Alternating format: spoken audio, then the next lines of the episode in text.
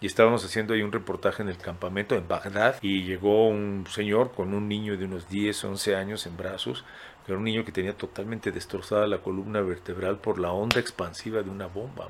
Y te ven como invasor, ¿no? Sí, claro. Porque no van a distinguir entre un soldado gringo, una médico española, porque era una una mujer española la que estaba como médico y un periodista mexicano. Pero ellos todos son invasores y son, y son los que están provocando eso. Y los primeros años fueron muy buenos. Pues hicimos este equipo de comentaristas de Jorge Campos, Luis García y Martinón. Nosotros lo hicimos. El regreso del box, las transmisiones esas espectaculares del Super Bowl las hicimos nosotros, Enrique. O sea, y Ricardo Salinas, muy buen plan. Me dice, a ver, Pablo, pues ya no te quieren aquí, ya no te quieren. Entonces, este, ¿a dónde te quieres ir? ¿A Guatemala, a Ventas o a Tijuana?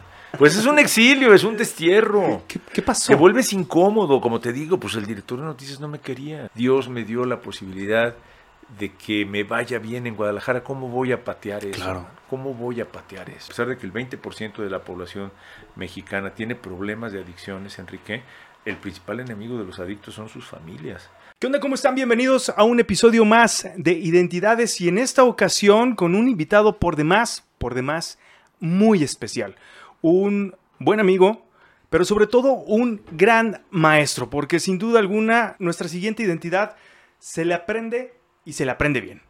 Con nosotros el señor Pablo Latapí. Hombre, muy bonito, qué bonito empezar así, Enrique, muchísimas gracias, qué generoso con eso de maestro.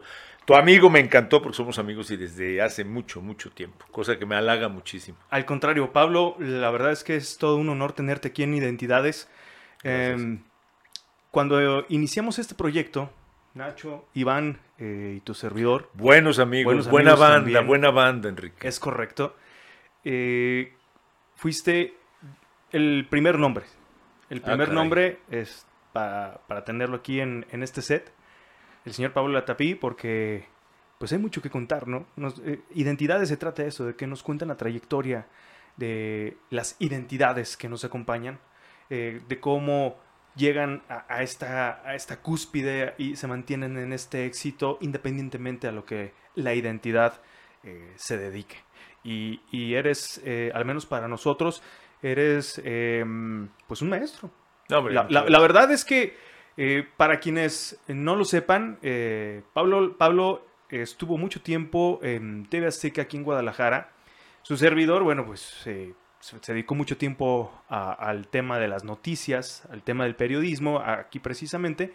Y bueno, desde entonces, desde inclusive antes de entrar a la universidad, en la preparatoria, pues ya te veía yo dando noticias y, decía, algún día, algún día quiero presentar noticias como Pablo Latapí, como este Javier Alatorre, como el teacher, ¿no?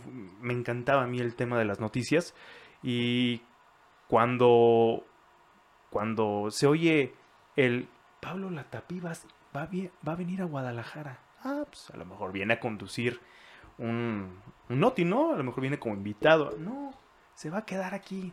Todo así de, ah, no, mames. Mira, mira, mira. Para mí fue así como que, wow, el señor Pablo Latapí viene aquí. Y sí, dicho y hecho, nos dio un montón de clases a todos, la verdad es que... La trabajamos bien, trabajamos bonito. Se, aprendió muchísimo. Muy buen equipo, lo que tuvimos fue un gran equipo de trabajo. Pablo Latapí, Pablo Latapí, ¿quién es Pablo Latapí? Pues tu amigo para empezar. Gracias. ¿no? Y además me siento un hombre muy afortunado. La vida me ha dado mucho, me ha dado cosas muy positivas, muy padres. La oportunidad, por ejemplo, de estar hoy aquí y, que pues mm, yo soy un eterno aprendiz, ¿no? Aprendido todos los días a lo largo del camino y he tenido la suerte de aprender de muchas cosas, ¿no?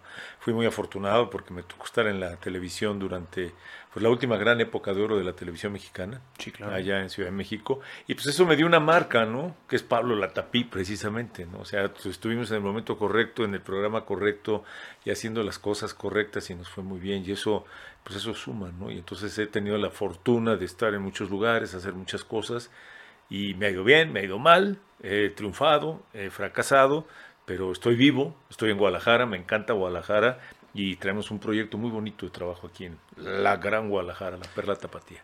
Creo que el, que nos vaya mal, el que tengamos tropiezos, es parte esencial del éxito, ¿no crees? Pues es lo que dicen, ¿no? O sea, este, tienes que conocerlo, porque dicen que un hombre que nace ciego, pues nunca ha visto la luz, no tiene referencia, ¿no? Es alguien que siempre le va bien, pues nunca tiene la referencia de lo que es irte mal y entonces nunca valoras lo que es que te vaya bien, ¿no? Claro. Entonces, parte de la vida y parte del aprendizaje, me querido Enrique. ¿cómo, te, ¿Cómo inicia Pablo Latapí en esto del periodismo? Porque tú estudiaste economía. Soy economista, efectivamente. Es que esto es una historia muy, muy complicada. Yo digo que es el destino, ¿no? O sea, el camino te sale, te sale a ti, al, camino, ¿no? Es el, el, camino que te va encontrando. Lo que pasa es que yo, yo quería ser escritor allá en mis ayeres, cuando estaba yo joven, adolescente, con muchísimas ideas en la cabeza, quería ser escritor.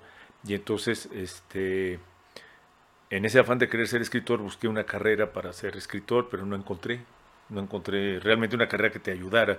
Estaba ciencias y comunicación, de, ciencias de la información, estudié un, semestre de periodismo en la Universidad Ibero, pero yo sentía que no, que tú tenías que hacer tu propio oficio, ¿no? Entonces me metí a estudiar economía, mucho también por darle a mi padre una licenciatura de la Universidad Nacional Autónoma de que para mí él era como universitario muy importante, y a la par empecé a hacer oficio, empecé a trabajar en revistas, en editoriales, ya redactando, haciendo reportajes, y ahí empieza, ahí empieza la carrera. Y eso me fue llevando, me fue llevando, me fue llevando, hasta que un día, digo, te podría contar toda la historia, cómo llegué al radio, etcétera, etcétera, pero un día, por azares del destino, sin yo buscarlo, o sea, sin yo ir a buscarlo, este, estaba yo sentado en un estudio de televisión ahí en el Ajusco, haciendo el noticiero matutino. De repente así... Eh, pues bueno, sí es un de repente porque, porque este, el, hecho, por ejemplo, de estar trabajando en las editoriales me llevó, por ejemplo, a trabajar también en oficinas de, gobierno, en el área de prensa. Eso me llevó después a trabajar en la universidad, en la UNAM. Estaba yo trabajando en difusión cultural y ahí salió la oportunidad de irme a radio. Cuando me dijeron que me iba a radio a universidad, dije, bueno, pues me voy un par de semanas y regreso. Yo estoy feliz en difusión cultural, acá con las bailarinas y con el y con el cine y las orquestas sinfónicas, etcétera. Era precioso, precioso el trabajo, pero pues cuando ya estuve dos meses en, radio, los hertz, dicen, se te meten y ya no se te salen. Totalmente de acuerdo. ¿Y la, economía entonces nunca la ejerciste? Pues mira, no la ejercí como tal, digo, hice una buena carrera, tengo una buena, una buena calificación, pero sobre todo a mí lo que me sirvió más de la carrera de economía, y te lo digo hasta la fecha, es los métodos de estudio. ¿No? Los métodos científicos de estudio. Nos tocó muchísimo estudiar marxismo, ¿no? El materialismo histórico y dices, ok, ya eso está sepultado y lo que tú quieras, pero como método de estudio, como método de trabajo y método científico es maravilloso. y a la fecha lo sigo aplicando, ¿no? Ya es parte de tu de tu identidad. Entonces eso, eso es lo que me deja la economía. Insisto, fue muy importante para mí, a mi papá darle una, una licenciatura, ¿no? De la UNAM. Y pues tener el, eres licenciado y en un país donde pues lo que es ser licenciado es lo que rifa, ¿no? Eres licenciado y de la UNAM. Entonces, pues, tanto estudio para que al final te digan LIC. LIC, el LIC, sí, me dicen, oiga LIC, pues sí, pero ahí está, ¿no? Sí, sí, sí, totalmente. Entonces fue eso, pero ya la carrera, te digo, me llevó a la radio, Radio UNAM, de Radio UNAM, cuando cambio este, de rector, pues se van los que estaban, es como un cambio de gobierno, y entonces ya pues busqué en la radio privada, y tuve la suerte de entrar a trabajar a un grupo de Radio en México y ahí fui ta, ta, ta, y ahí se fue dando la, la carrera, siempre trabajando en la parte administrativa, Enrique. Yo empiezo a hacer, sí, sí. O sea, no, no empezaste a hacer aire. reporteando, no, mucho menos. No, no, no, eso fue ya mucho después, ya fue cuando, cuando yo quería ser conferencista. Ok. Y entonces quería ser famosón.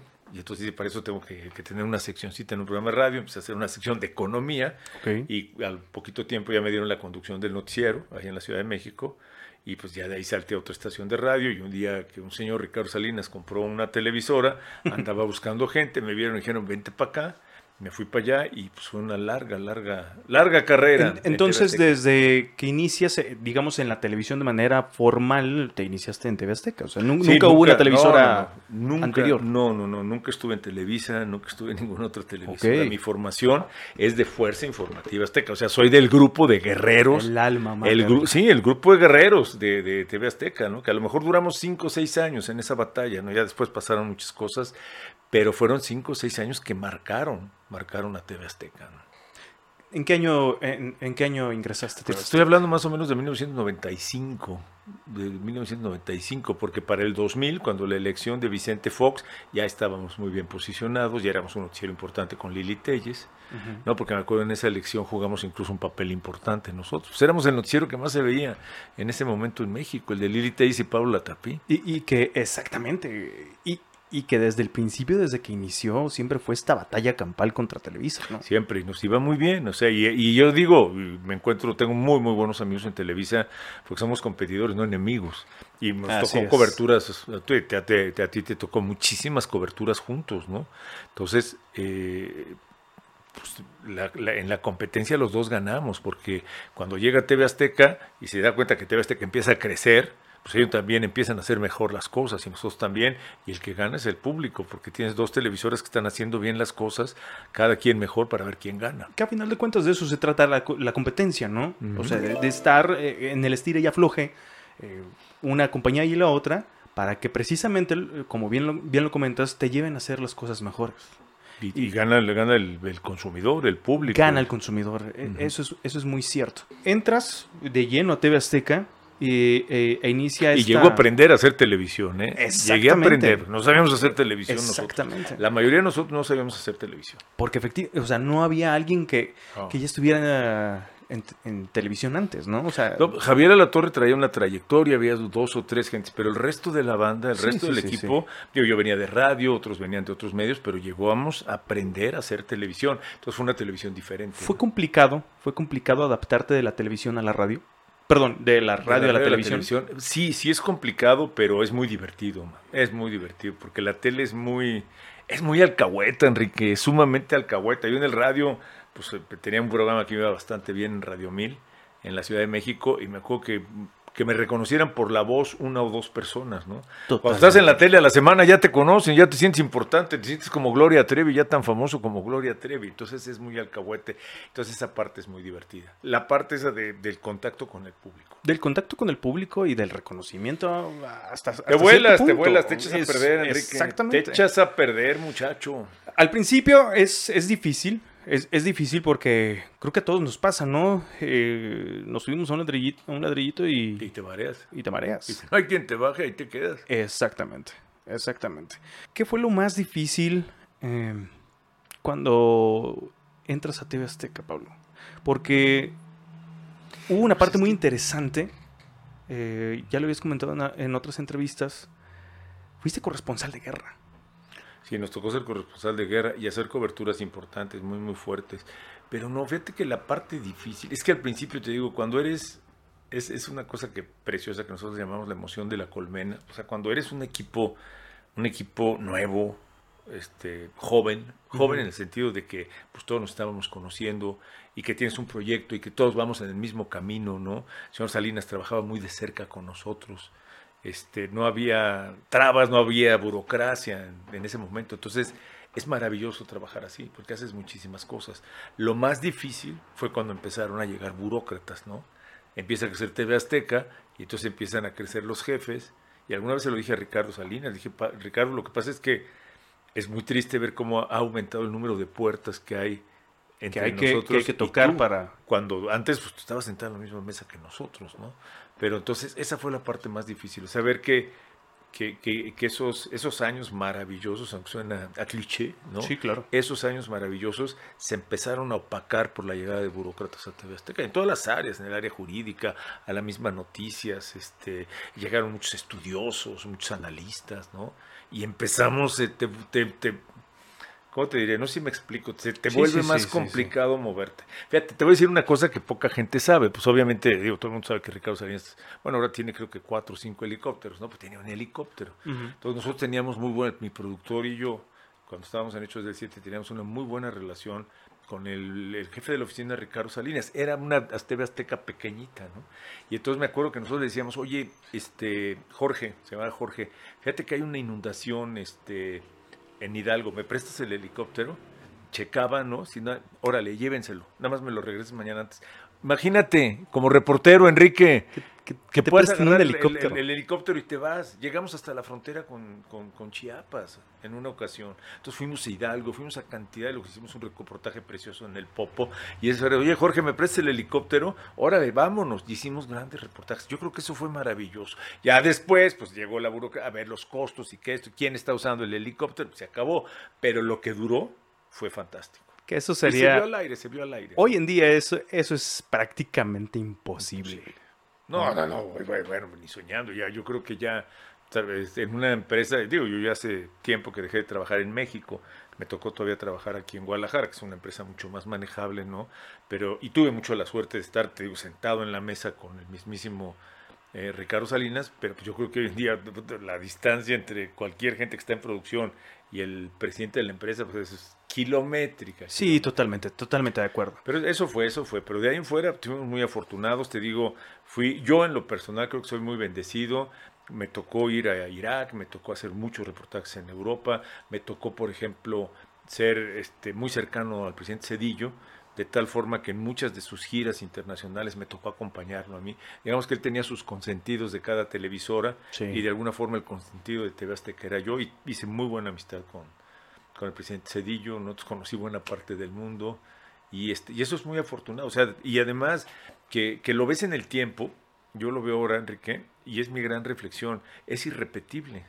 Hoy en día es irrepetible, o sea, la televisión, por causas exógenas e, internas, pues ya no es lo que fue. No, Total, totalmente. La aparición de tantos medios digitales, la atomización de, la, de, la, de las audiencias y, y, el, y la falta de atención de las televisoras, pues ha provocado que ya no se den esos fenómenos. O sea, yo le llamaba el fenómeno Gloria Trevi. O sea, Gloria Trevi no hubiera existido si no fuera por la televisión.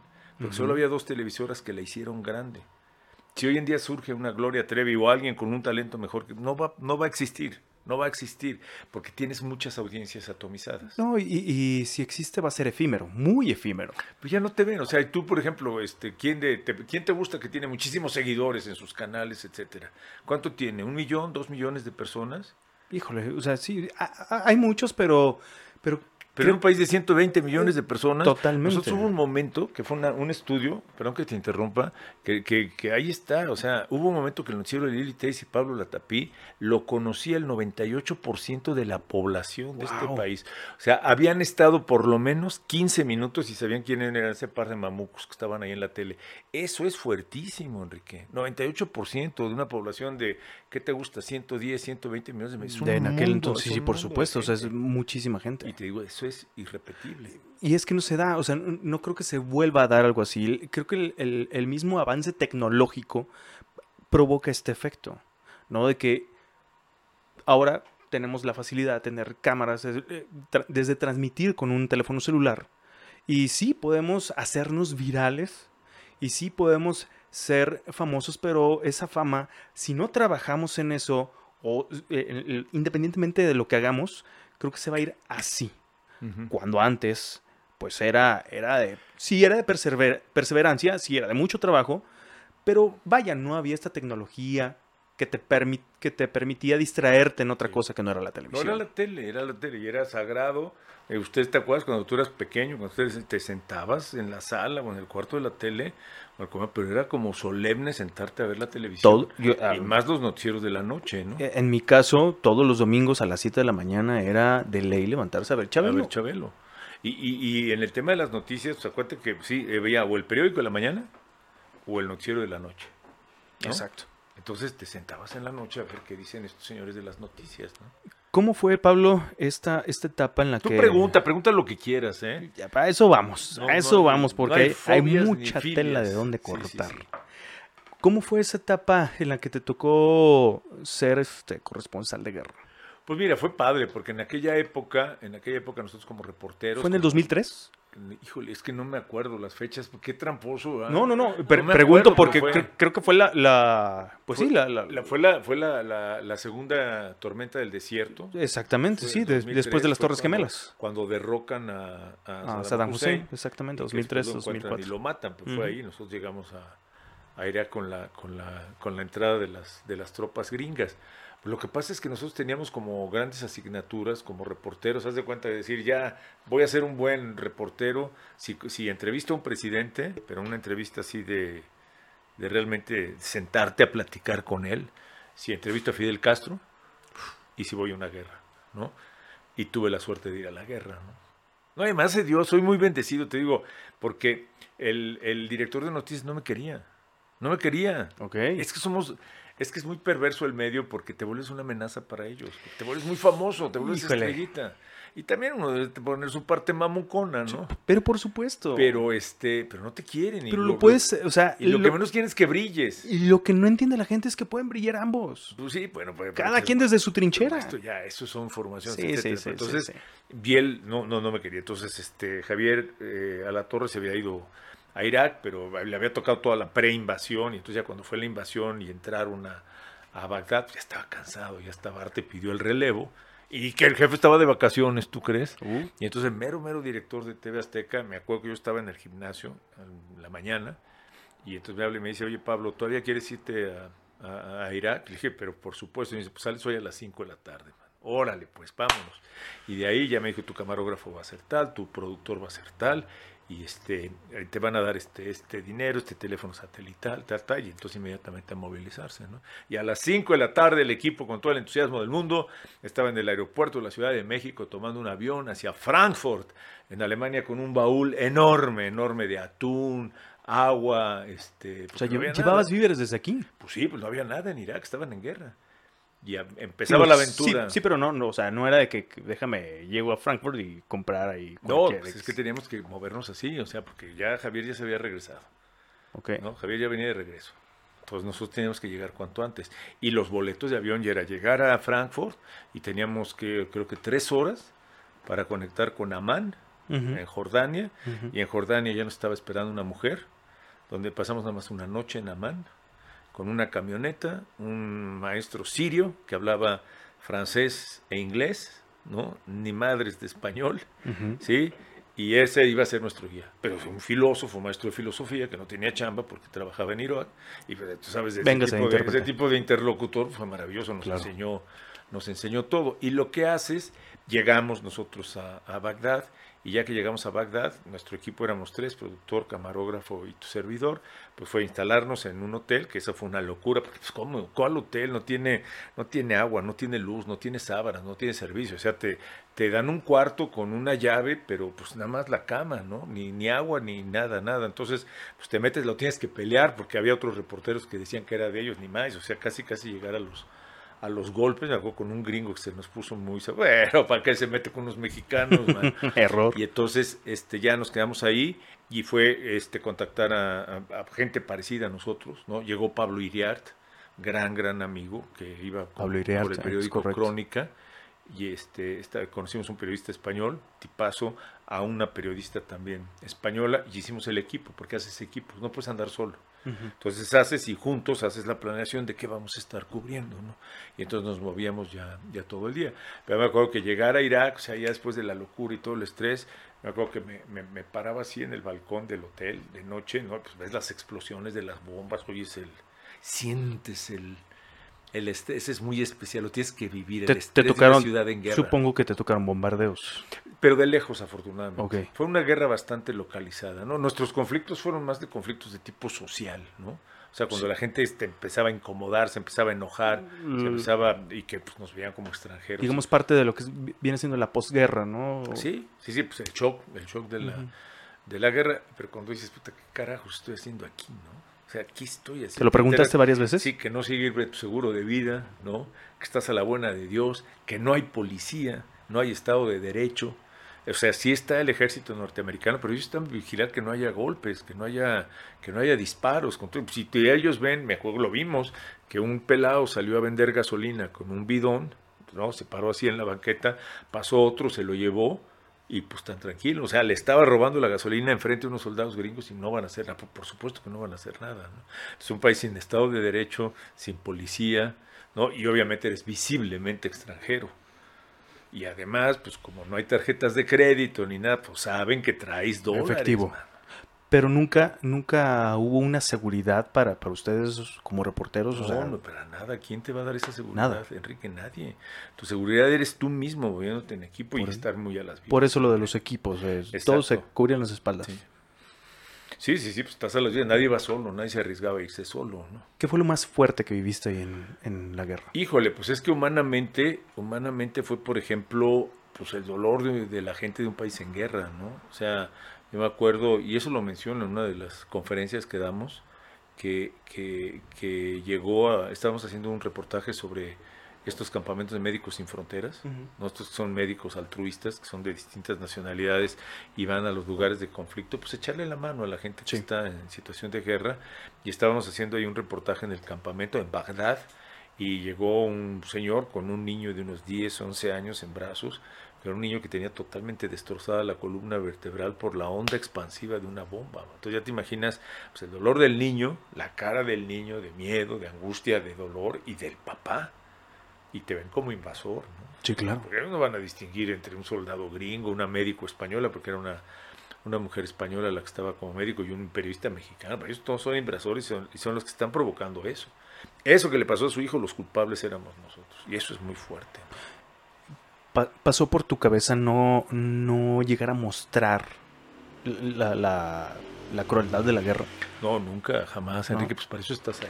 Que ese es otro de las, de las artes que ya, digo, ya se perdieron eh, por el tema de la tecnología, pero esa era la virtud de ser corresponsal o enviado. Claro. O sea, porque no había de otra. Tú, tú, o sea, al mismo changuito que veías en la noche sentado en el estudio allá en la Ciudad de México, ¿no? Es el mismo güey que, ah, carajo, ese sí le creo, porque está ahí, está en la zona de guerra y me está contando. No existían todos estos dispositivos. Hoy en día con, un celular, pues ya tienes, resulta que si hay un bombazo hoy en París, tienes 20 videos que te están llegando, ya no necesitas ir luego, luego y de inmediato, sí, sí, sí. Ahí sí necesitabas ir y transmitir vía satélite para enseñar lo que estaba pasando. Que es precisamente lo que hablábamos de la tecnología, ¿no? que, que eso ha... El avance, irónicamente el avance de la tecnología hace como que retroceder, digamos, el, el trabajo o el esfuerzo humano. De, un reportero, claro. Ya, por ejemplo, yo recuerdo que la última gran, la última gran cobertura de, de, ese tipo fue Ana María Lomelí en un terremoto en Haití. Sí, en y después ya te llegan las imágenes luego, luego. Pero Ana María ahí metida con la gente y todo. Fue la última gran cobertura de ese tipo que yo recuerdo. Y a nosotros nos tocó esa época, porque es ir ahí, estar en el lugar y entenderte como que eres un testigo de primera línea, afortunado, pero porque tienes que contar la historia de lo que estás viendo a través de miles de kilómetros, ¿sí? Y que se entienda qué es lo que está pasando ahí, qué es lo que está, por qué está esa guerra y cómo es un país en guerra. ¿Cuánto tiempo eh, estuviste ahí? Fue más o menos un mes. Un mes. Un mes lo que estuvimos ahí en, en Bagdad. Bueno, hicimos muchos recorridos, estuvimos en Crete, fuimos a, Babilonia, por ejemplo, ¿no? O sea, estuvimos haciendo recorridos para hacer una, un mapa, un dibujo de cómo era, cómo era un Irak en guerra que empezaba, empezaba a moverse después de una dictadura tan tremenda como la de Saddam Hussein. ¿En qué momento te regresas? Bueno, ya nos regresamos cuando, cuando ya va volviendo a la normalidad Bagdad, ya empezó, digo, los síntomas fueron, empezó a haber luz eléctrica, empezó a haber agua, ¿no? empezó a abrir, empezaron a abrir restaurantes, comercios, la gente empezó a moverse. ¿Llegaron a quedarse sin, sin, víveres? No, fíjate que no, afortunadamente no, lo racionamos muy bien, muy, muy bien lo que llevábamos. Estaba bastante bien planeado y, y nos alcanzó. Incluso tuvimos todavía la posibilidad de, de regalar, antes de, de, regresarnos, algunas de las personas, este, algunas latas de atún y algunas otras cosas que llevábamos. ¿no? regresas a, regresas a México y continúa esta travesía del, periodismo. Sí, yo hoy regreso y al día siguiente ya estaba en el noticiero, ¿no? Estaba, el fin de semana me fui con mi esposa a Acapulco nada más, pero en fin de semana, o sea, nunca dejamos de transmitir, porque es bien importante. O sea, nosotros, tú como, como parece que no, ¿verdad? Te vuelves de la estrellita, pero sacrificas muchas cosas cuando eres conductor, porque tienes que estar ahí todos los días. O sea, te vuelves un hábito para la gente. Entonces, ok, yo estuve en Irak y lo que tú quieras, me tardé dos o tres días en regresar por el tránsito de otra vez Amán, Jordania, sí nos echamos una muy buena comida de regreso en Amán, en Jordania, maravillosa comida. Pero fue nuestro apapacho, ¿no? Nos fuimos a un gran restaurante de Jordania, de esos tipos rey, de Jordania. hicimos una comida maravillosa. Nos regresamos y ya regresando a México al día siguiente yo ya estaba otra vez en el noticiario. Estando allá, ¿hubo algún momento en que corriste peligro que, que dijiste ya no voy a regresar? Pues fíjate, lo más peligroso, curiosamente, digo, tuvimos algunos incidentes de que peleas y cosas así en las que no es que participáramos, pero nos metíamos, ¿no? O sea, por ejemplo, este, estaba, estaba racionada la gasolina. Entonces, eh, abrían las gasolineras más o menos a las 10 de la mañana, pero las cerraban en cuanto a las 5 de la tarde. Entonces, pues había filas enormes. Bueno, lo vivimos aquí, ¿no? Sí, totalmente. Había filas enormes para cargar gasolina. Pero era terrible porque en el momento que cerraban, pues obviamente el que le cierras se enoja Dice, oye, ¿por qué me está cerrando? Y entonces se rebelan, no hay policía, no hay Estado de Derecho, pobres gasolineros, ¿no? Es una tierra y sin entonces yo me acuerdo que estábamos haciendo un reportaje sobre eso, sobre el momento de la rebeldía de la gente, cuando el momento que le cierran, y nosotros para meterle drama, ¿no? Pues ahí estábamos. Y cuando me doy cuenta, resulta que nuestro camarógrafo, este Roberto Andrade, un gran camarógrafo, que no habla ni inglés ni español, ni bueno, español por supuesto que sí, pero ni inglés, ni francés, ni nada, cajo, lo veo metido en medio de la gente, y la gente pues obviamente se enoja con el raro, pues es el extranjero y con una cámara, y lo empiezan a realmente muy agresivos con él, Sí, sí, sí. ¿no? Casi casi empujarlo. Y yo acuerdo que no la pensé, ¿no? Ya ves que yo soy poquito chaparrito, ¿no? Ajá. Me metí corriendo y les empecé a gritar en español, ¿qué les pasa, hijos de la chinga? Pero así enojadísimo y en el peor vocabulario que te puedas imaginar. Y obviamente pues fue el shock de qué, qué pasa, quién es este güey gritando, ¿no? Y metiéndole así drama a la voz, ¿no? Y ya cuando se dieron cuenta, ya pues ya Roberto y yo ya estábamos este, fuera de la pelotera, ¿no? Ahí sí fue, sí fue muy peligroso. Cuando mi esposa lo vio en la tele, no me la perdonó, ¿eh? no me la perdonó. Pero fíjate que el momento más peligroso, curiosamente, Enrique, fue el regreso. Fue el momento que teníamos que regresar. ¿Por qué? Te, te explico. Porque ya había bajado la, el shock que es que te invadan tu país. Entonces la gente ya empieza a ver que, ah, caracho, no hay gobierno, no hay policía, no hay Estado de Derecho, puedes, tienes como permiso para delinquir. Y entonces sí. el regreso era tomar de Bagdad a la frontera con Irán, irnos en una camioneta.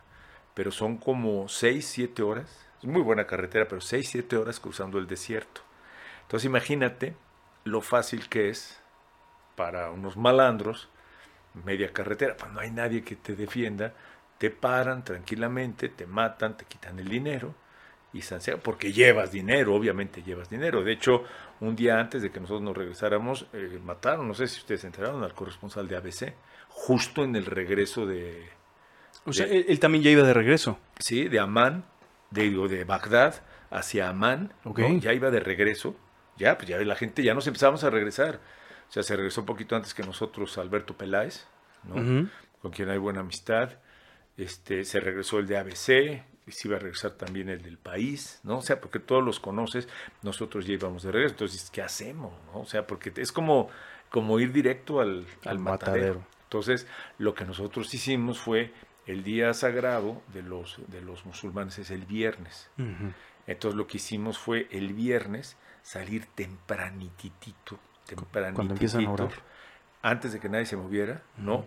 Y rezar, mano, que no te vayan a tocar, asumiendo que por ser su día religioso, se levantan tarde, tienen su día de oración, son muy religiosos. Son matones, pero religiosos. Sí, pero muy religiosos, o sea, siguen su religión. Menos mal. Y nos fue muy bien, ¿no? Nos fue muy bien porque llegamos bien, no tuvimos un solo incidente, ni una sola amenaza, ¿no? De todas maneras, pues nos turnábamos para manejar, pero el que sabía manejar no sabía que si te salen y te quieren parar, ni madres, cabrón. A ver cómo te los llevas, ¿no? Pero ni por ninguna razón te puedes parar en el, en Sí, sí, sí, totalmente de acuerdo. Y nos fue bien, regresamos. Aquí estamos. Aquí estamos. Ya cuando regresas a México, eh, bueno, pues obviamente sigues con toda esa trayectoria.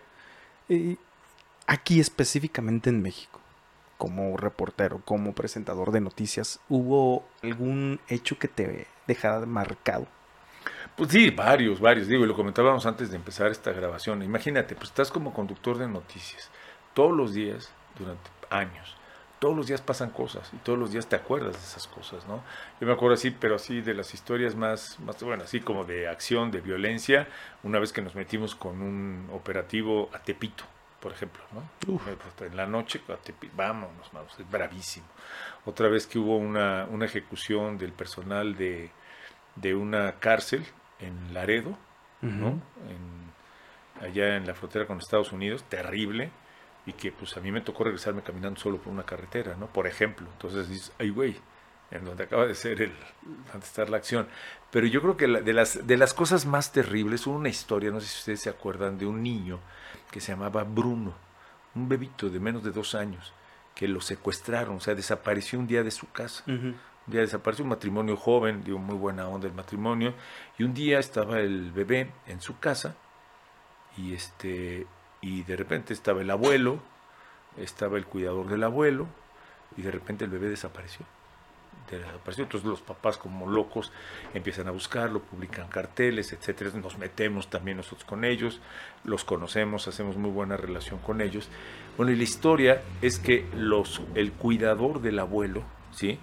Lo secuestró con un cómplice y se lo llevaron. Lo que pasa es que el cuidador del abuelo seguía en la casa, ¿no? Digo, es, muy perverso. Y resulta que la historia es que lo metieron en una maleta, se lo llevaban, pero al momento de salir de la habitación, se golpea la maleta con la puerta, se pega el bebé en la cabeza y se muere. Entonces, estos cuates se llevan el cuerpo, el bebé no sabían que estaba muerto, se lo llevan y cuando se dan cuenta, siguen ellos con el rollo de que estaban pidiendo el rescate, etcétera, etcétera, y un día aparece el cuerpo quemado en un, parque, ¿no? Toda esa historia la seguimos nosotros, Enrique, la seguimos, o sea, y, y platicábamos mucho, los papás nos, nos toman mucha confianza, ¿no? Este, a, nuestro camarógrafo, el vampiro, que, que, fue el que me echó la mano estas coberturas, y a mí, porque estábamos muy cerca de ellos, ¿no? Y me acuerdo que, que, que así en el calor de la, de la historia, teníamos muy buena relación con, muchos funcionarios y me habla el director del penal del bordo de Xochiaca en el Estado de México. Me dice, Pablo, tengo aquí estos cabrones, ¿los quieres entrevistar? Dije, voy para allá. O sea, ¿te acuerdas que había un, lapso de tiempo en el que los podías entrevistar sin incurrir en, ningún delito, ¿no? Pero creo que eran 24 horas, no más. Entonces 24, 36 horas, una cosa así. Tenías que, tenías que apurarse. Además de Xochiaca, pues está lejos de TV Azteca. Y entonces llego y ahí están, y ahí los tienes, como te tengo a ti. O sea, tienes estos dos cuates que acaban de protagonizar la historia más terrible de los últimos años en la Ciudad de México, la historia de, Braulio. Braulio se llamaba el bebé. Y los tienes enfrente y les estás preguntando y te dicen, sí, porque esto, o sea, esas historias, Enrique, son las más conmovedoras, son las que más, porque, ¿qué, haces? O sea, te dan ganas de matarlos, de agarrarlos a patadas. Es, eso es justo lo que, lo, la, la, pregunta que, que, me, que me lleva pasó o, es difícil, y pregunto es porque obviamente te sigues dedicando al tema de la noticia, es difícil llegar a separar esos, ese sentimiento, el sentimiento de, preguntar, de ser entrevistador y tratar de que no se meta en, el sentimiento personal. pues es muy, es muy difícil, es muy difícil porque eres un ser humano y estás involucrado, pero sí entiendes tu papel.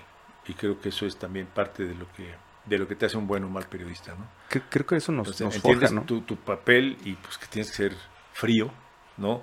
Porque al final de cuentas no es lo que tú pienses o lo que tú sientas, sino es la historia que están conociendo los que te están viendo, los que te están escuchando. Sí, creo, creo que tenemos que... Eh, esta carrera nos lleva precisamente a, a separar lo que es meramente el trabajo, por más, por más emotivo que sea, a lo, a lo personal. Creo que e, e, esa también es una de las lecciones que me dejó a mí el, tema del periodismo. Y como que hay momentos para eso, ¿no? Hay momentos para que para que te caiga el 20 y digas, chinga, ¿no? aquí es donde me sacudo. Pero si eres, tienes que ser, no, tienes que aparentar ser muy frío cuando estás en una cobertura. Así es. ¿Cuánto tiempo estuviste en TV Azteca en México? Fíjate que no fue así tantísimo, no debe haber sido como 15 años, de unos 12, 15 años antes de que me exiliaran. Platícanos, esa parte. Pues es un exilio, es un destierro. ¿Qué, pasó? Te vuelves incómodo, como te digo, pues el director de noticias no me quería. ¿Qué pasó? Digo, porque obviamente... Primero te quitan el espacio, o sea, le empiezan a mover y, me acuerdo que me decían una comida, Pablito, Pablito, te voy a demostrar que tú no eres la estrella, que la estrella es el espacio. Pero había así nada más el pique. No, sí, pues es que, es que, Enrique, este es una gran corporación, es un gran grupo. Digo, y hay mucho dinero, hay mucho poder. Imagínate el poder que tiene totalmente. el director de noticias. Si, eso quitar y poner gobernadores. Si sucede en las locales, no quiero saber. Imagínate. La mera mera. entonces, este, se vuelve gente muy poderosa y me dice, te, te voy a demostrar que tú no eres la estrella, que la estrella es el programa, ¿no? Entonces te empiezan a, en fin, ya te quitan el programa. Estaba yo en la banca y después hice, este, durante mucho tiempo fui el suplente Javier La Torre en la noche y después me dan la dirección de deportes, porque por andar gritando por todas partes que iba yo a las chivas, ¿no? Me dan la dirección de deportes, me fue muy bien, pero de todas maneras te vuelves más amenazante, ¿no? Todavía más porque te va bien en deportes cuando ya las otras áreas empezaban a, a este, no andar tan bien y entonces te, te torpedean. Sí, pero... A, ver, es, es que es, se me hace interesante cómo es que llegas después de tanto tiempo en, las noticias sociales, ¿cómo es que llegas a la dirección de, de, noticias de deportes? Porque quiero suponer que lo hicieron por, por joder, ¿no? O por... No, fíjate que no, no, al contrario. Es, un, para mí es un reconocimiento, y me lo dijo el, el director cuando me preguntó si quería decir. De que vamos a tronarlo. Ah, no, no, no, fíjate que no, fue al revés, fue al revés porque fue un, a ver Pablo, eres una gente muy valiosa para Azteca, te has ganado un gran puesto, te has ganado un gran prestigio, eres una de las imágenes de TV Azteca, sabes que te gustan los deportes, que eres bueno manejando a la gente, pues échate deportes, ¿no? Lo que pasa es que te haces enemigos muy, muy fuertes y los primeros años fueron muy buenos, pues hicimos este equipo de comentaristas de Jorge Campos, Luis García y Martinón, nosotros lo hicimos, el regreso del box, las transmisiones esas espectaculares del Super Bowl las hicimos nosotros, Enrique. O sea, claro, nosotros te digo, yo como líder, pero con, un gran equipo de trabajo. Pero entonces ya, ya venía el, el, declive de noticias, por ejemplo, de novelas, de otras áreas, y entonces, pues si deportes empezaba, después de haber estado ahí medio tristón, empieza a levantar, pues te empiezan a ver como una amenaza, ¿no? Y pues si te torpedean y tú no tienes la experiencia, ni la habilidad, ni el colmillo para defenderte, y un día pues te, te chingan, ¿no? Y Ricardo Salinas, muy buen plan, me dice, a ver Pablo, pues ya no te quieren aquí, ya no te quieren. Entonces, este, ¿a dónde te quieres ir? ¿A Guatemala, a Ventas o a Tijuana? Y yo le dije, este, ¿cuál es el, cuál es el, este, dónde, dónde soy más útil? Ricardo me dijo, pues en Tijuana, me voy a Tijuana, ¿no? Y ahí fue, pero fue una gran experiencia el exilio, ¿eh? gran experiencia haber estado en Tijuana. ¿Te costó trabajo? Muchísimo trabajo. Pues imagínate, pasas del glamour de estar en la mesa de consejo con Ricardo Salinas y acá, y los restaurantes y la socialité y todo, a estar en una, en una de las locales más castigadas de, todo el sistema de TV Azteca, ¿no? Porque Tijuana era una de las más por, lejana, por, por desconocimiento y porque Tijuana vivía uno de los momentos más violentos de su historia. Entonces fue muy duro al principio, pero fue un gran aprendizaje. Aprendes muchísimas cosas en un exilio. Conoces gente interesantísima, tienes mucho tiempo contigo mismo. Me fui yo solo, mi esposa no podía dejar su trabajo, mis hijos tenían sus carreras, ¿no? Entonces pues, me fui solo, solo, solo, solo. ¿Qué fue lo más complicado de, pues, del exilio? Pues mira, lo más exilio fue el ego, ¿no? El ego, porque dejas de ser la estrellita nacional, ¿no?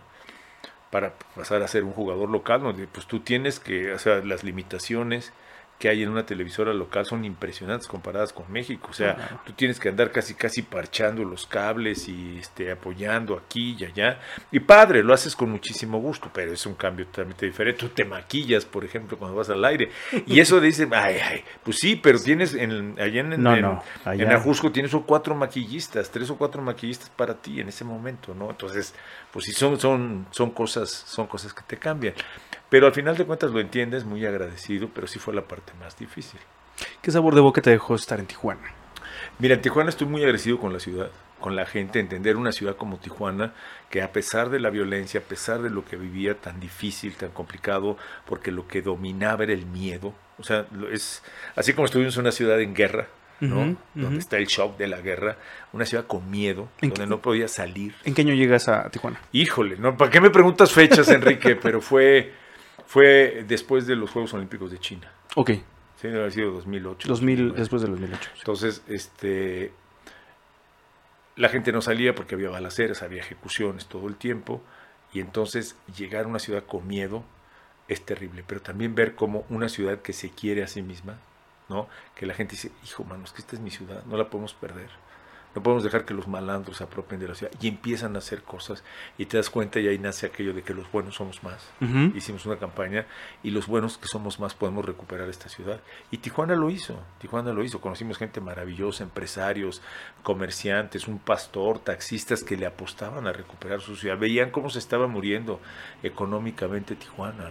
La recuperaron y digo, hicieron campeones a los cholos de Tijuana, este, recuperaron, hoy en día vas y la revolución es una avenida que está llena de vida, este, la gente que se había ido a vivir a San Diego se regresó, ¿no? y entonces aprender de una ciudad que le pone emoción a su momento es maravilloso. ¿Y, y aprovechas o aprovechaste esa marca personal de Pablo Latapí para precisamente tomar un poco de poder de la televisora y propiciar este cambio?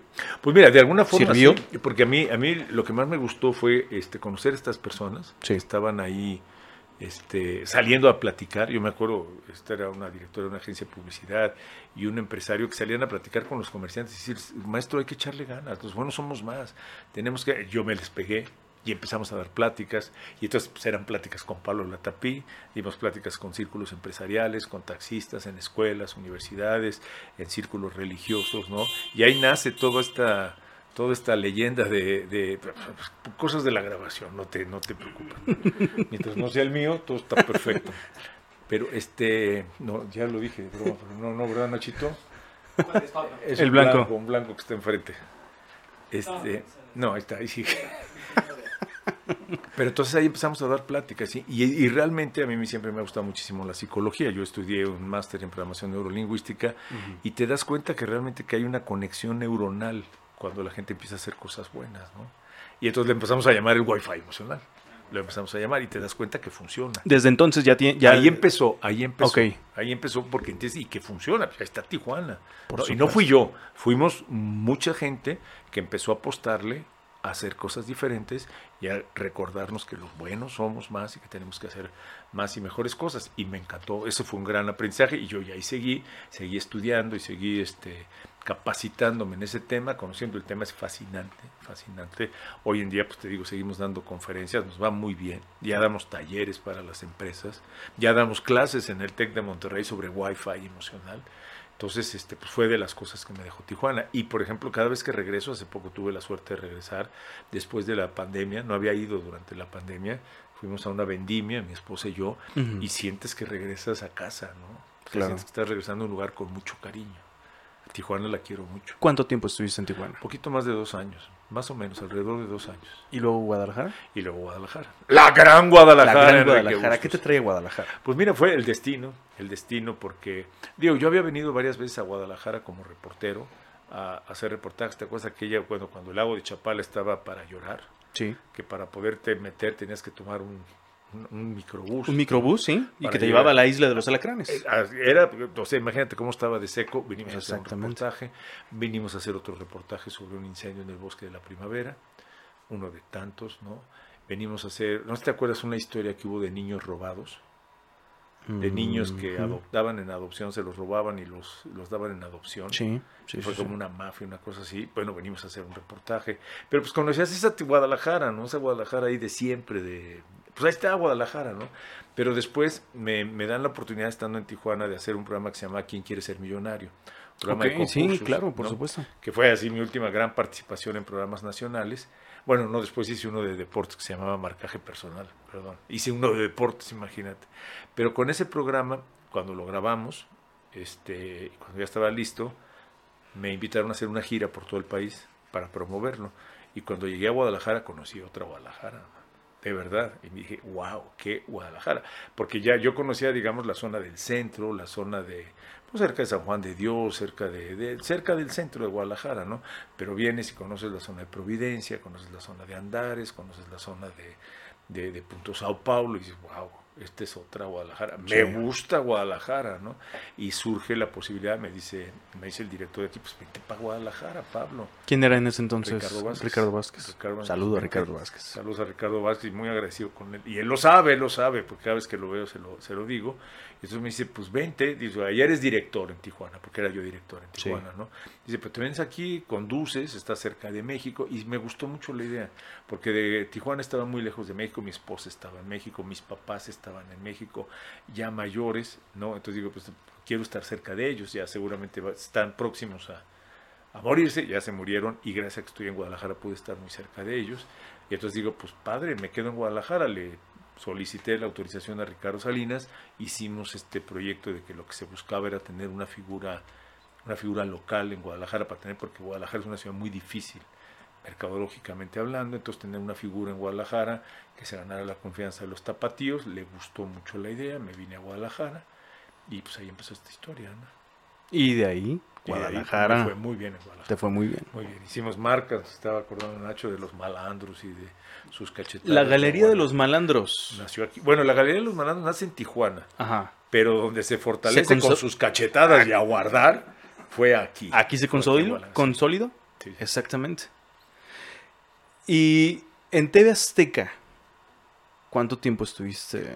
Aquí en Guadalajara, estuve, yo creo que fueron como 13 años, más o menos. Wow. 13 años. Y muy buenos 13 años. Me fue muy bien porque realmente conseguimos eso, o sea, que la gente nos empezara a ver con afecto, con cercanía, que nos sintiera cerca de, mucha gente piensa que soy de Guadalajara o que he vivido toda mi vida aquí. Ya eres de Guadalajara. Ya soy, hoy en día ya me siento de Guadalajara y me siento muy comprometido con Guadalajara, pero cuando llegas es difícil, Enrique. Y entonces este, fueron 13 años buenísimos. ¿Te costó trabajo también el hecho de dejar Tijuana y ahora sí te emprender en otra ciudad? Porque es empezar otra vez, empezar otra vez, begin to begin, ¿no? Pero pues la vida es eso, ¿no? Todos los días tienes que estar empezando y, y pues con unas a favor y otras en contra. Habíamos construido muchísimo en Tijuana. En Tijuana éramos agentes, actores importantes ¿no? en la vida de la frontera, que es otra vida, otra dinámica teníamos ese sabor, ¿no? De las dos, de los dos países. Es, que es eso, ¿no? Tijuana es muy, es mitad agringado y pues es maravilloso, pues es muy alcahuete también Tijuana, porque yo tenía la, la, la Sentry, esa famosa, la visa esa de, que pasa rápido, ¿no? Entonces, pues yo me acuerdo que decía, pues hoy me voy a comer a San Diego, ¿no? Entonces, eh, tranquilamente agarraba el coche, me cruzaba, comía en San Diego, en la pequeña Italia, un lugar maravilloso, y regresaba a trabajar en la tarde sin broncas, ¿no? Sí, Mira, los fines de semana a caminar a Coronado, tan, tan, tan tranquilo. De la puerta del, de, de, mi casa en Tijuana a la puerta del estadio de los Chargers de San Diego, hacía 20 minutos. Hijo, qué maravilla. Ya dentro de una bronca para estacionarte, ¿no? Sí, sí, sí. Pero de puerta a puerta, 20 minutos. Qué maravilla. Ni de aquí al estadio del, de las Chivas. No, no, no, no, no. Eso es impensable. Ajá. Entonces, pues es muy alcahuete la frontera. Y pero son el vino, el vino de la Baja California. Sí, claro, por supuesto. Pero son unas cosas por otras. Guadalajara es una gran ciudad. Nos ha ido muy bien, ya lo platicábamos. Guadalajara está llamada a ser la gran ciudad de nuestro país, ¿no? Si siguen las cosas como van, esta va a ser la gran ciudad. Yo, yo creo que está eh, exactamente como, a como van las cosas. Yo creo que Guadalajara se va a posicionar en muchísimas cosas por arriba de la Ciudad de México. Y yo ahí lo veo, ahí lo veo venir y sobre todo la gente ya se la creyó hay una mucha más, digo, tiene muchas broncas, muchos problemas, las autoridades muchas veces no están a la altura de, lo que es este proyecto de, ciudad, pero, pero la gente se le está creyendo, ¿no? Y saben que están construyendo una gran ciudad, gran, porque tienes de todo, ¿no? O sea, aquí están los símbolos de la mexicanidad, ¿no? Aquí está lo más mexicano. Y eso dices, ah, pues qué padre es folclore, no, no más es identidad. identidad. Y en un mundo ya tan globalizado necesitas identidad. Necesitas escuchar mariachi, necesitas echarte un tequila, necesitas ver una china poblana, ¿no? necesitas echarte una torta ahogada. Son símbolos de identidad. Eso es nuestro. Y creo que hablar de Guadalajara, hablar de Jalisco, es hablar de la identidad de México. Totalmente. Total, o sea, de, México, todo, me refiero al país. Tienes el equipo de fútbol más mexicano, nacional y mexicano, las chivas, aunque les pese a los que no le van a las chivas. Pero ya quisieran. están brincando. Pues sí, o sea, fíjate, fíjate lo que son las cosas. Es el único equipo de carácter nacional, que son nada más cuatro, que no está en la Ciudad de México. Y con un arraigo popular que ya quisieran. Exactamente. O sea, son símbolos de identidad porque Guadalajara se le está creyendo. Y creo que es histórico, ¿no? O sea, Guadalajara siempre fue una ciudad que se creyó a sí misma, tuvo muchas broncas y todo lo que tú quieras, pero va, ahí va, ahí va, ahí va Guadalajara. ¿Cómo sales de TV Azteca? ¿Por qué sales de TV Azteca? Pues mira, de repente un día llega una abogada preciosa con un cheque y ahí te ves, ¿no? Los pues hombres del corbatón, ustedes lo pues conocerán. pues sí, o sea, y dices, pues ok, pues ya se acabó. Digo, me dio, te da tristeza, ¿no? Porque son, así termina. Yo que fui, me sentía gente de, de Ricardo Salinas, de Ninfa Salinas, pues sí, se acabó, ya ni un mensaje, ni una palabra. Pero lo que más tristeza me dio, Enrique, fue que, que ¿cómo te explico? O sea, el proyecto era crear una figura local de confianza, de cercanía con los tapatíos a todos niveles, para ser un interlocutor no solo de TV Azteca, sino de Grupos Salinas, de todas las empresas de Grupos Salinas aquí. Y lo habíamos conseguido. Lo habíamos conseguido con Pablo Latapí. ¿sí? A Pablo Latapí te lo recibía el gobernador, te lo recibían los empresarios, te lo recibían los estudiantes, te lo recibían los futbolistas, te lo recibían los locatarios de San Juan de Dios, ¿no? Te lo recibían los malandrines esos allá de la colonia esa terrible, ¿no? Sí, sí, sí. ¿Sí? ¿Me explico? Sí, claro. O sea, tenías ese... Y alguien no lo entendió, allá dentro de TV Azteca. Te digo, las burocracias, ¿no? Alguien no lo entendió y rompieron eso, ¿no? Yo ya no quiero decirte dónde está hoy TV Azteca, o, en fin, ¿no? Pero alguien no lo entendió eso. Y sin embargo, pues Pablo Latapí sigue, sigue vigente con un gran programa de radio, ¿no? Pero ¿me entiendes? O sea, como mantienes esa cercanía. Con una gente, o sea, soy conocido. Exactamente. O sea, saben quiénes soy. O sea, exacto. Pablo, Pablo Latapí, eh, la marca Pablo Latapí no ha desaparecido. O sea, eh, sí, no, ustedes ya no lo ven, pero ahora lo escuchan y en uno de los programas más exitosos eh, de, de, mañana, ¿no? La radio nos ve muy bien. La radio en la mañana, eh, no sé si, si en todo México, pero al menos aquí en Guadalajara. Eh, es, el medio. Es el medio, exactamente. Es el medio. Y somos muy afortunados porque estamos ahí en los, en los primeros lugares, ¿no? Y además, pues también sigo con las conferencias, ha crecido muchísimo porque ya se volvió una misión lo del wifi emocional, ¿no? Seguir, porque el país está muy complicado, ¿eh? Por el tema de los narcos y las disputas entre los narcos. Entonces tenemos que hacer algo. Los buenos somos más, pero tenemos que hacer más. Y eso es el Wi-Fi emocional. Cuando sales de TV Azteca ya por completo terminas, este, te dan las gracias, o creo que ni eso algunos se las dan. No, los directivos este, de aquí pues, eran muy buenos amigos. bueno, carajo, habíamos trabajado juntos, habíamos construido durante años este, el director, el director de producción, que pues a, ellos también fue un shock, ¿no? Sí, sí, sí. Ni les preguntaron, ¿no? Sí, entiendo perfectamente. Pero cuando termina ya tu, tu, relación con TV Azteca, ¿pasó por, por, por, tu mente regresarte a Ciudad de México? ¿O ya dijiste, me quedo en Pues sí lo piensas, sí lo piensas, ¿no? O sea, pues ya se acabó el proyecto, yo llegué aquí con TV Azteca, llegué a Guadalajara con TV Azteca. Pero también lo platicaba con mi esposa y, y, vuelves a lo mismo. O sea, ¿qué voy a hacer en la Ciudad de México? Voy a empezar a tocar puertas, digo, igual hay alguien que se acuerda, pero en Guadalajara ya construimos. Ya construimos. Ya construimos en Guadalajara. O sea, ya hay un camino andado en Guadalajara. Ya hay afectos, ¿no? Hay gente con la que trabajamos, gran equipo de trabajo, o sea, ya construimos.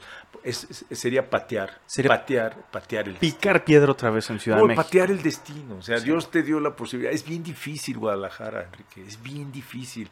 Dios me dio la posibilidad de que me vaya bien en Guadalajara, ¿cómo voy a patear eso? Claro. ¿Cómo voy a patear eso? Se dice que Guadalajara, eh, independientemente del rubro al que te dediques, es una plaza muy complicada. Y si logras eh, tener éxito en Guadalajara, tienes éxito en todos lados. Pues sí, fíjate, más, yo, ¿cómo, ¿qué te voy a decir? Entonces, estoy encantado en Guadalajara. Y, te digo, entonces dije, pues me quedo en Guadalajara. Y me quedo con este proyecto, ¿no? Proyecto de, de hacer radio de hacer noticias. Las noticias y construir una idea de ciudad que es la Gran Guadalajara, ¿no?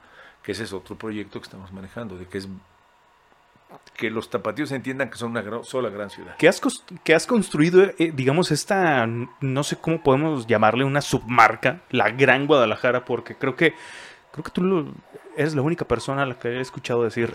ya está registrado. ¿eh?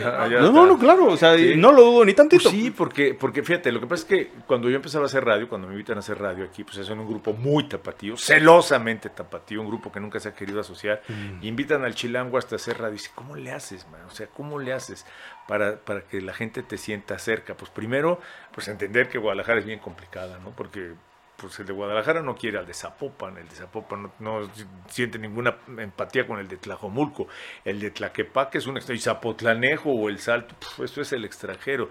Y sin embargo, tú es la misma ciudad, o sea, cuando tú estás fuera, Dice, ¿a dónde vas? No voy a Zapotlanejo, eh, voy a Guadalajara. Cuando vas al estadio de las Chivas, pues no voy a, Zapopan, voy a Guadalajara. ¿Sí me explico? Entonces, y si tú te das cuenta en ciudades como Houston, ciudades como Los Ángeles, París, ellos te venden eso. En las revistas de turismo es el gran Los Ángeles, donde están todos los condados de Los Ángeles. Está Houston, donde están todos los, los, condados de Houston, y te lo venden como el gran Houston, ¿no? Pues, ¿por qué no decir aquí que es la gran Guadalajara?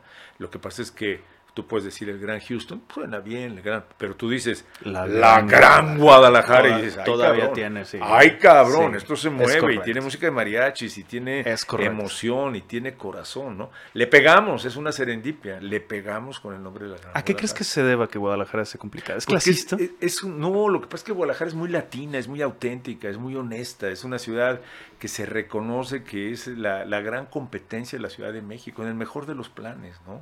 Y es una competencia que en muchas épocas ha sido muy sana, en otras no tanto. O sea, pero compite con la, con la Ciudad de México porque viene desde la historia. Era una nueva España y otra nueva Galicia, eran diferentes. Totalmente.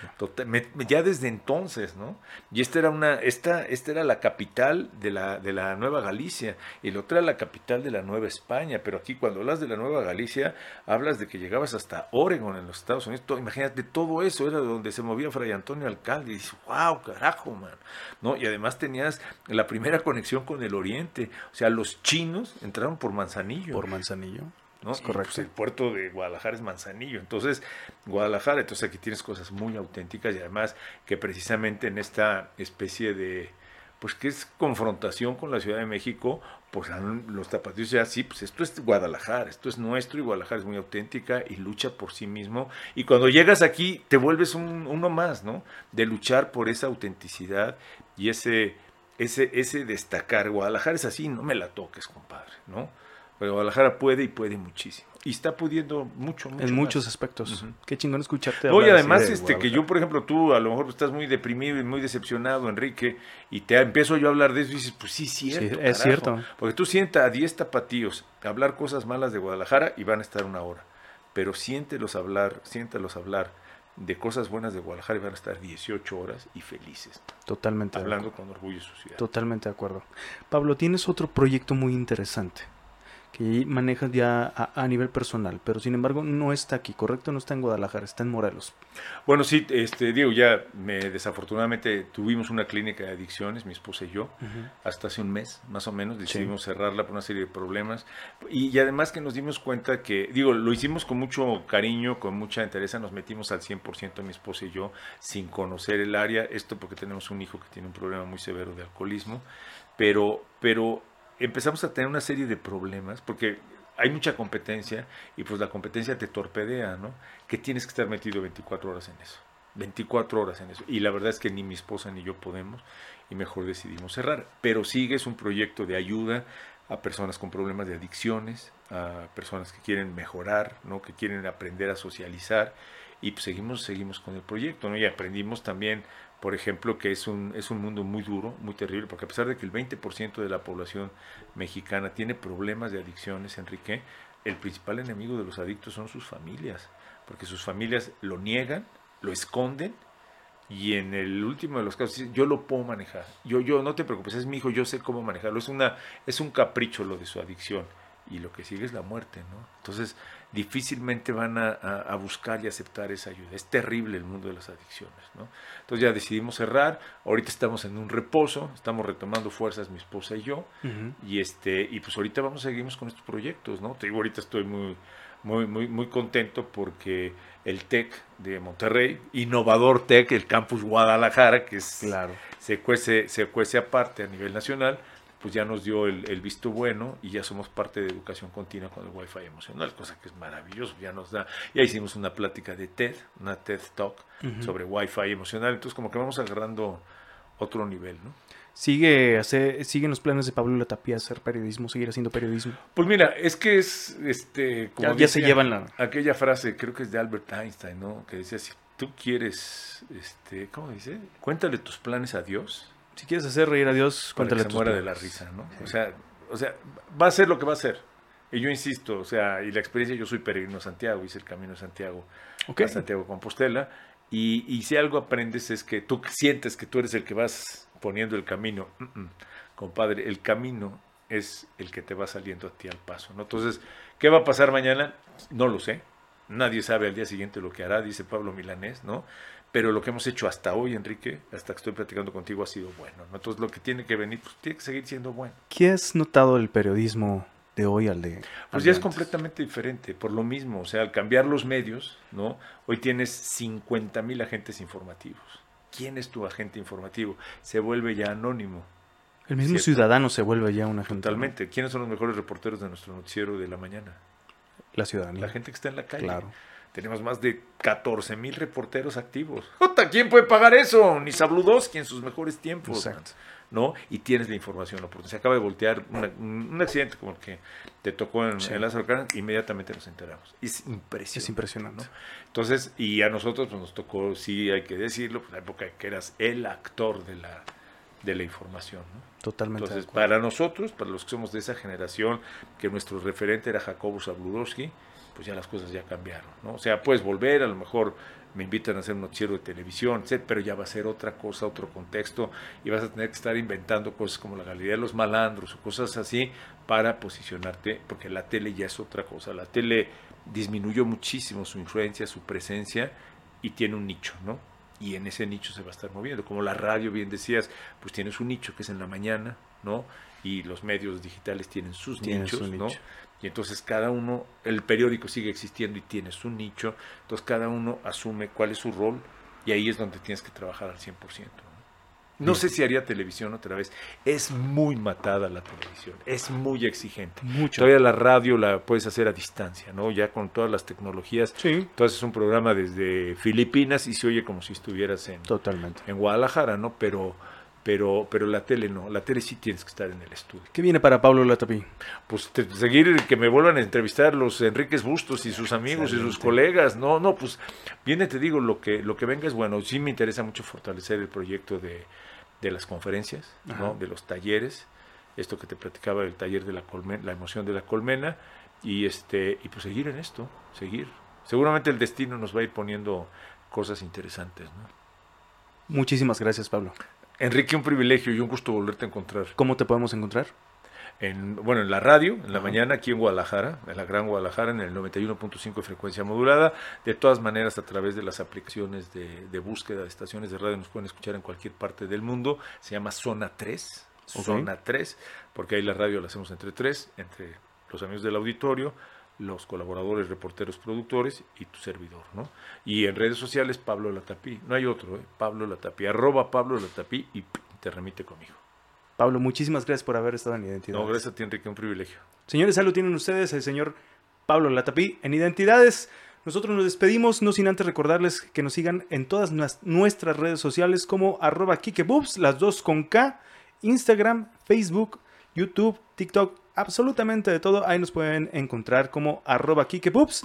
Nosotros nos despedimos. Muchísimas gracias Nacho, muchísimas gracias Iván, que simple y sencillamente sin ellos este programa no se puede hacer. Nos vemos en la próxima. Bye.